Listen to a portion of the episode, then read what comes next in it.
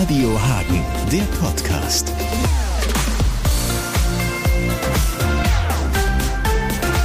Und ich habe einen Gast im Studio, das ist unser Oberbürgermeister Erik Schulz. Erstmal Hallo. Hallo. Ab 21 Uhr gilt eine Ausgangssperre in der Stadt. Äh, jetzt haben wir heute schon gehört ähm, aus dem Märkischen Kreis, wo ja sowas schon galt. Das Verwaltungsgericht Arnsberg hat diese Ausgangssperre gekippt. Und wir hören von dort, könnte auch natürlich für Hagen passieren. Die Frage ist, was bedeutet das dann für uns? Naja, altes Sprichwort vor Gericht und auf hoher See. Man kann es natürlich nicht vorhersehen, aber äh, die Verwaltungsgerichte urteilen da immer schon im Einzelfall oder entscheiden im Einzelfall. Und da kommt es ganz wesentlich darauf an, wie der Märkische Kreis seine Allgemeinverfügung, seine Ausgangsbeschränkung begründet hat. Das weiß ich im Detail nicht.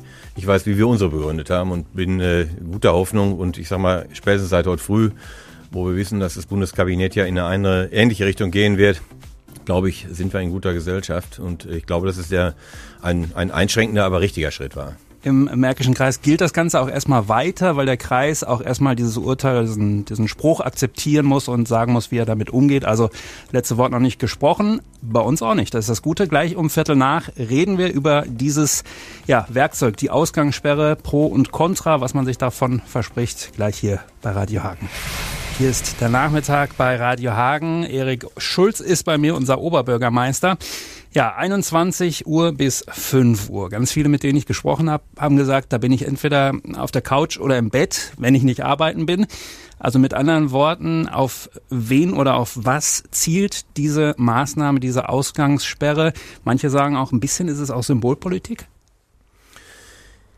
Das weiß ich nicht, ob es Symbolpolitik ist. Aber was man eingestehen muss, ist, wir haben eine ganze Reihe von Maßnahmen äh, erprobt. Wir haben ja das nicht als erste Maßnahme gewählt. Das ist ja eher eine Ultima Ratio. Wir haben viele, viele andere Maßnahmen vorher ergriffen, waren dabei deutlich schärfer und oft auch äh, zügiger als andere ähm, und haben aber trotzdem gemerkt, selbst als wir die Kontaktbeschränkung im privaten Bereich erlassen haben, also das, was normal in NRW nach der Corona-Schutzverordnung nur für den öffentlichen Bereich gilt, gilt ja in Hagen auch im privaten hat es immer noch nicht gereicht. Und da wir wissen, dass die Infektion, das Infektionsgeschehen sich ganz stark auch auf den privaten Bereich bezieht, mussten wir halt auch eine Maßnahme ähm, andenken, die auch auf den privaten Bereich abzielt. Also insofern ist das Ziel natürlich, dass die Menschen außerhalb von Arbeit, außerhalb von notwendigen Begegnungen auf Begegnungen verzichten und das eben auch vorzugsweise im privaten Bereich. Die äh, bisherigen schon bestehenden ähm, Beschränkungen sind jetzt gerade schon angesprochen worden. Ähm, und da war es ja schon schwierig, beispielsweise und vor allem für das Ordnungsamt, das zu kontrollieren. Also, dass tagsüber da unerlaubte Menschenansammlungen, wie das so heißt, äh, entstehen, das zu kontrollieren, zu sanktionieren. Jetzt fragt man sich vielleicht auch, wie soll das dann zusätzlich auch noch abends und nachts sichergestellt werden? Ja, das ist bei jeder Maßnahme immer äh, natürlich auch ein Problem zu sagen, ähm, äh, wenn ich sie nicht flächendeckend kontrolliere. Aber ich meine, wir, äh, wir verordnen auch keine Geschwindigkeitsbegrenzung und stellen die wieder ein, weil wir nicht an jeder äh, Ampel und an jeder Straße, wo 30 ist, ein Auto hinstellen. Aber nochmal, wir haben eine klare Absprache im Krisenstab, auch unter Einbindung der Polizei. Die sitzt ja auch mit im Krisenstab. Das ist zu kontrollieren, natürlich. Und das werden wir auch tun. Und es wird auch mit empfindlichen äh, Bußgeldern belegt, bis zu 500 Euro bei ähm, ähm, Verstößen dagegen.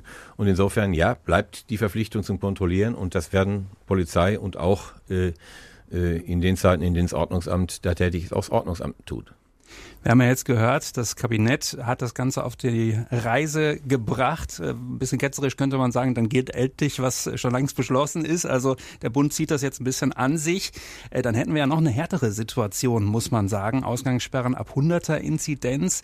Ähm, wenn wir jetzt mal hypothetisch sagen würden, seit äh, Herbst wäre das dann bei uns schon ganz schön heftig. Ähm, wie lange können wir, dürfen wir sowas noch durchhalten? Ja, das ist eine gute Frage. Ähm, also natürlich waren wir uns auch äh, bewusst, als wir im Krisenstab die Entscheidung gestern getroffen haben und auch als wir die Entscheidung für die Wirkung der Kontaktbeschränkung im privaten Raum vor ein paar Wochen getroffen haben. Das sind erhebliche Einschränkungen, die auch äh, natürlich Grundrechte berühren. Das ist uns auch klar und deutlich. Wir haben das auch nicht leichten Herzens gemacht oder mal eben aus der Hüfte geschossen, sondern wir haben tatsächlich auch ernsthaft und unter Einbindung aller Fachleute, die im Krisenstab auch mitarbeiten seit vielen Monaten, überlegt, was können wir noch tun, um im privaten Bereich Beschränkungen äh, zu ermöglichen. Und äh, das ist eben eine der Varianten. Äh, wenn man mal äh, den heutigen Kabinettsbeschluss sich anschaut, ist natürlich schon die Frage, äh, das betrifft ja dann nahezu das äh, halbe Ruhrgebiet oder auch mehr als, als die Hälfte des Ruhrgebiets und viele, viele Städte. Wir haben ja kaum noch welche, die unter 100 sind. Das ist eine enorme Einschränkung. Die Frage ist dann, wie lange man die prüfen kann. Und wir haben bei allen, halten kann und wir haben bei allen Einschränkungen bisher immer die Regel gefahren, ganz eng getaktet auch zu prüfen, brauchen wir sie jetzt noch. Das hat ja manchmal dann auch zur Einschätzung geführt, ja, in der Kartoffeln, raus aus der Kartoffeln, aber dann, wenn man Schulen wieder vertretbar öffnen konnte, haben wir es getan. Dann, wenn man Kitas in den Regelbetrieb zurückfahren äh, konnte, haben wir das getan. Und das muss bei jeder Einschränkung immer wieder sozusagen der, das Maß sein, zu sagen, ist das wirklich der mildeste Eingriff oder gibt es auch ein milderes Mittel? Also das Thema Verhältnismäßigkeit treibt uns und da denken wir auch viel drüber nach und ich weiß, dass es da auch sehr unterschiedliche Auffassungen zu gibt. Am Ende muss man auch sagen, kann man es als Entscheider eigentlich auch nur falsch machen, weil mindestens die Hälfte dann sagt, ja, die sind da wohl total wahnsinnig. Ähm, aber ich habe das jetzt auch nochmal so durchgehört. Es ist im Krisenstab nicht so, dass man jetzt da sitzt, Mensch, Ausgangssperre hatten wir noch nicht. Das wäre doch super, wenn wir das jetzt mal durchsetzen könnten.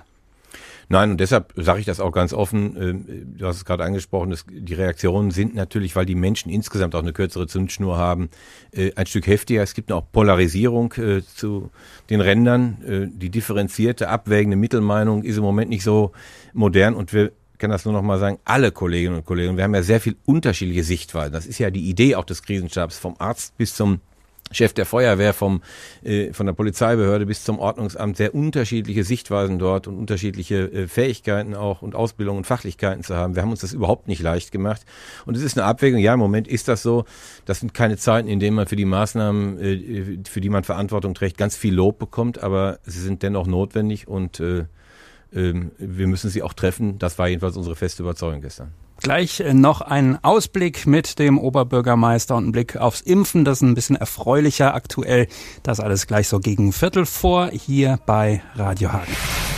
Der Oberbürgermeister Erik Schulz ist weiter hier bei Radio Hagen im Studio zu Gast und wir haben gerade natürlich schon über die ernsten Maßnahmen, über die ernste Lage gesprochen, wollen jetzt mal ein bisschen auf das, was schon im mindestens halbvollen Glas ist gucken. Und das ist die hohe Impfbereitschaft. Das hat mich gefreut. Äh, immer wenn wir von der Stadt ein Signal bekommen, hier sind wieder Termine frei. Ja, ging es eigentlich ratzfatz. Äh, Im Grunde kam schon wieder das Signal, hört auf, äh, das zu sagen, weil die Termine sind weg. Ähm, das ist doch wirklich ein Lichtblick, dass die viele Leute so viel Lust drauf haben, sich zu schützen. Ja, ich glaube schon, dass, äh, dass es äh, ähm, eine breite Bereitschaft gibt der Menschen, sich impfen zu lassen. Das merkt man ja auch äh, am Anfang an dem großen Run, als wir begonnen haben im Februar die über 80-Jährigen zu impfen, wie schwierig das dann war, am Anfang einen Termin zu ergattern. Äh, ich glaube, das ist in anderen Städten auch so. Warum wir aber einen ordentlicheren Teil der Bevölkerung auch schon durchgeimpft haben, stand gestern etwa ein Viertel der Bevölkerung. Das ist mit Blick auf den Umstand, dass ja nicht alle impfbereit sind, eine enorm hohe Zahl. Und wir sind da bei den äh, Top-Städten, äh, auch in NRW dabei. Das freut uns natürlich auch. Und ich glaube, dass eine gute organisatorische Arbeit im Impfzentrum auch äh, dafür verantwortlich ist und das Team, was wir dort haben, da freue ich mich übrigens auch jeden Tag drüber, weil die Menschen das auch zurückmelden. Die rufen auch im OB-Büro an oder schicken mal eben eine Mail.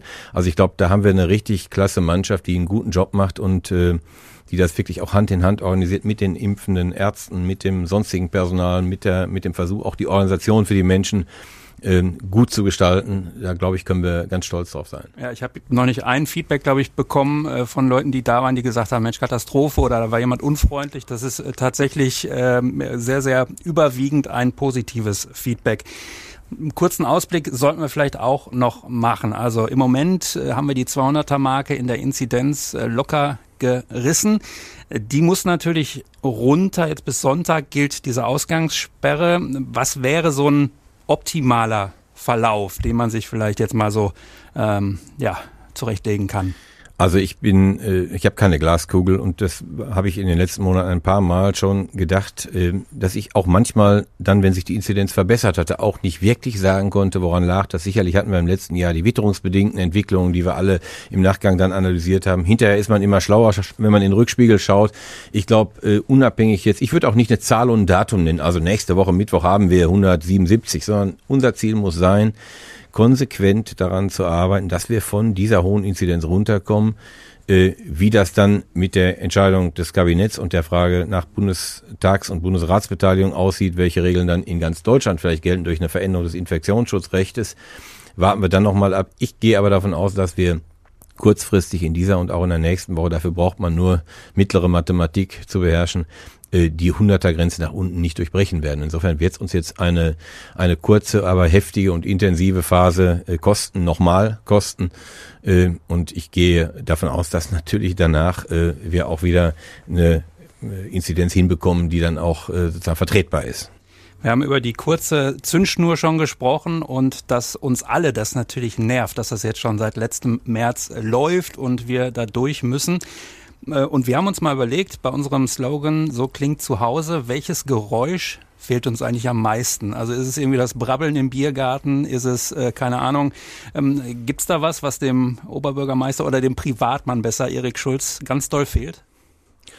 Also ich sag mal, der ein oder andere Besuch in der Gastronomie, aber vor allem das Zusammentreffen mit Freunden. Äh, wir haben viele Traditionen im Freundeskreis, fahren mit vielen Familien seit Jahrzehnten äh, immer traditionell Pfingsten nach Holland. Und diesmal war die Diskussion, jetzt ist es das zweite Jahr, wo wir nicht fahren. Also ich glaube, da hat jeder so sein Päckchen zu tragen. Aber nochmal, ich gucke dann oft auch nach links und rechts und denke mir, äh, da gibt es welche, denen es schlimmer geht, die ganz Jungen, die im Moment ganz viele Erfahrungen nicht machen die ganz alten, wo wir aufpassen müssen, dass äh, uns die nicht vereinsamen. Und ich glaube, da äh, sollte ein Oberbürgermeister sich nicht an die Spitze der Meckerköpfe und Jammernden äh, setzen. Wir wuppen das irgendwie und müssen noch ein bisschen durchhalten. Vielen Dank, Erik Schulz, für den Besuch. Dankeschön. Radio Hagen, der Podcast.